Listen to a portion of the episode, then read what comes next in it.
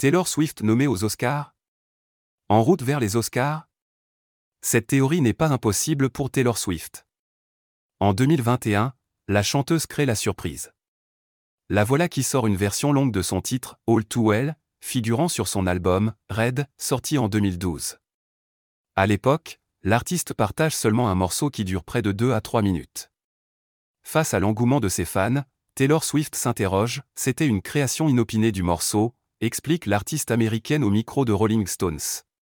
Je ne peux pas croire que quand je joue ce titre, tout le monde dans la foule connaît chaque mot, je suis vraiment impressionné. Dix ans plus tard, Taylor Swift dévoile un court-métrage de All Too Well. Bien plus qu'un simple clip vidéo, la chanteuse se transforme en réalisatrice pour mener à bien ce projet. Taylor Swift réunit Dylan O'Brien et Sadie Sink pour All Too Well.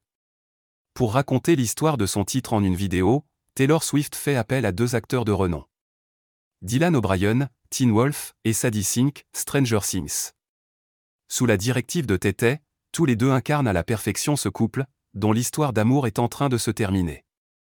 Tourné comme un véritable film, ce court-métrage serait en réalité une représentation de l'ancienne relation de la chanteuse et de Jacques Gyllenhaal.